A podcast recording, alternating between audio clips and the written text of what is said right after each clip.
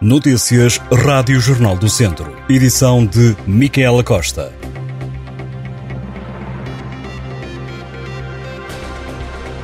Foi adiado o julgamento do grupo que está acusado de burla com carros de gama alta.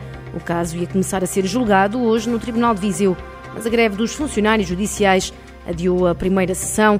A investigação do Ministério Público, que arrancou em 2019, acusa 17 arguídos de 133 crimes de burla qualificada, falsificação de documentos e posse de arma proibida. Um dos casos envolveu o dono de um carro em Lamego. De acordo com a acusação, os arguídos usavam documentos bancários e de identificação falsos para comprarem automóveis de marcas como Ferrari ou Porsche, respondendo a anúncios colocados na internet. Estabelecido o contacto e fechado o negócio, era enviado para o vendedor uma simulação de uma transferência bancária e antes que o proprietário desse conta de que o valor acordado não estava realmente na conta, já os burlões tinham alterado o registro de propriedade dos automóveis. Os carros se iam depois para a Espanha para serem vendidos. O esquema de fraude fez vítimas por todo o país e, de acordo com o Ministério Público, as viaturas foram recuperadas e entregues aos proprietários que tinham sido burlados. A Câmara de Viseu apresenta hoje, Dia da Mulher, o Plano Municipal para a Igualdade e Não Discriminação. O documento prevê medidas de combate às desigualdades de género através de um diagnóstico feito a nível local e estratégias de transformação. A apresentação está agendada para a tarde de hoje na Casa da Ribeira, com a presença da vereadora da Ação Social, Leonor Barata, e do vereador da Educação, Pedro Ribeiro. De seguida arranca a conversa o papel da mulher na construção de uma sociedade igualitária participação das oradoras Francisca Almeida e Paula Sobral. Os momentos são abertos à participação do público. Terapias e rastreios de saúde mental nas escolas são as recomendações dos jovens deputados de Viseu ao Parlamento. No início da semana, dezenas de alunos de 27 escolas e agrupamentos do ensino básico do Distrito de Viseu reuniram para discutir a saúde mental tema deste ano do Parlamento dos Jovens.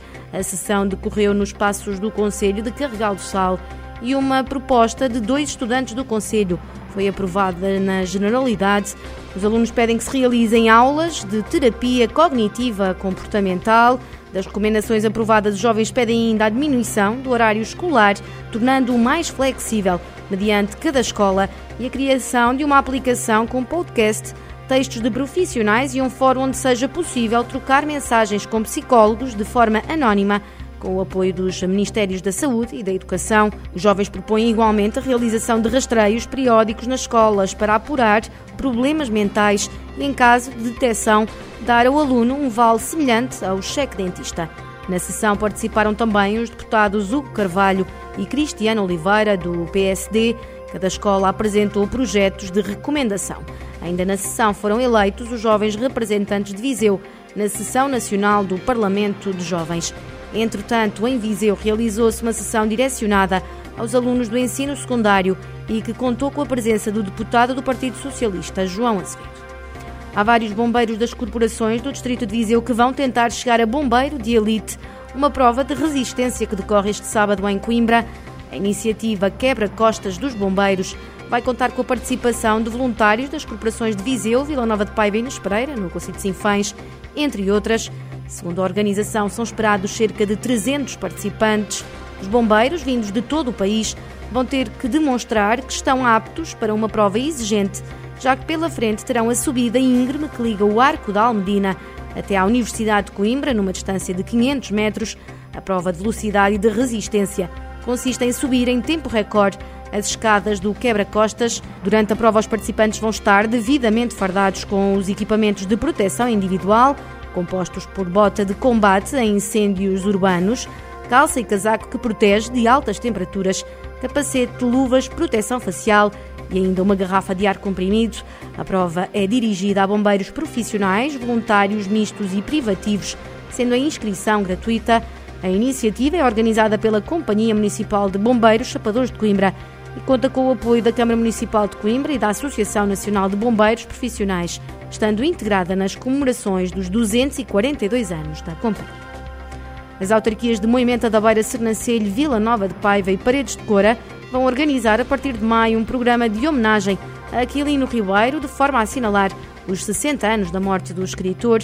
Entre as iniciativas previstas está a reedição de três livros: Wolfrâmio, que será reeditado em parceria com a autarquia de Vila Nova de Paiva, A Via Sinuosa, que será publicada em associação com o município de Moimenta da Beira, e Geografia Sentimental, em parceria com Sernancelho.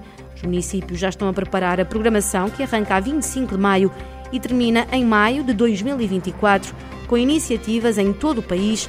As comemorações dos 60 anos da morte de Aquilino Ribeiro contarão com o envolvimento das universidades de Aveiro e de Lisboa, que vão promover congressos juntando académicos nacionais e estrangeiros, também da Biblioteca Nacional e do Panteão Nacional, onde em maio de 2024 irá decorrer o encerramento do programa.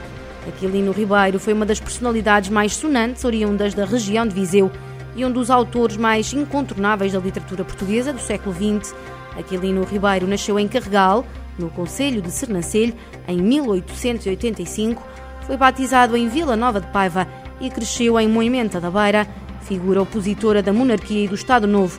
O autor protagonizou uma vasta carreira literária que teve como grandes marcos as obras Humalhadinhas, Terras do Demo, Quando os Lobos Uivam, O Homem da Nave, Cinco Reis de Gente e Romance da Raposa, entre outros livros.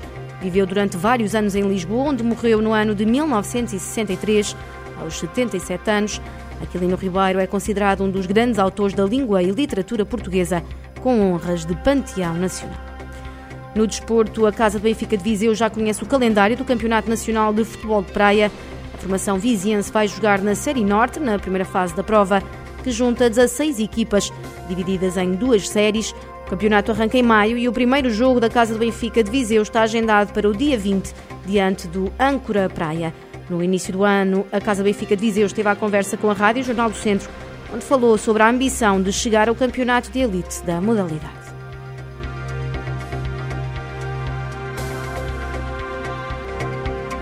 Estas e outras notícias em jornaldocentro.pt.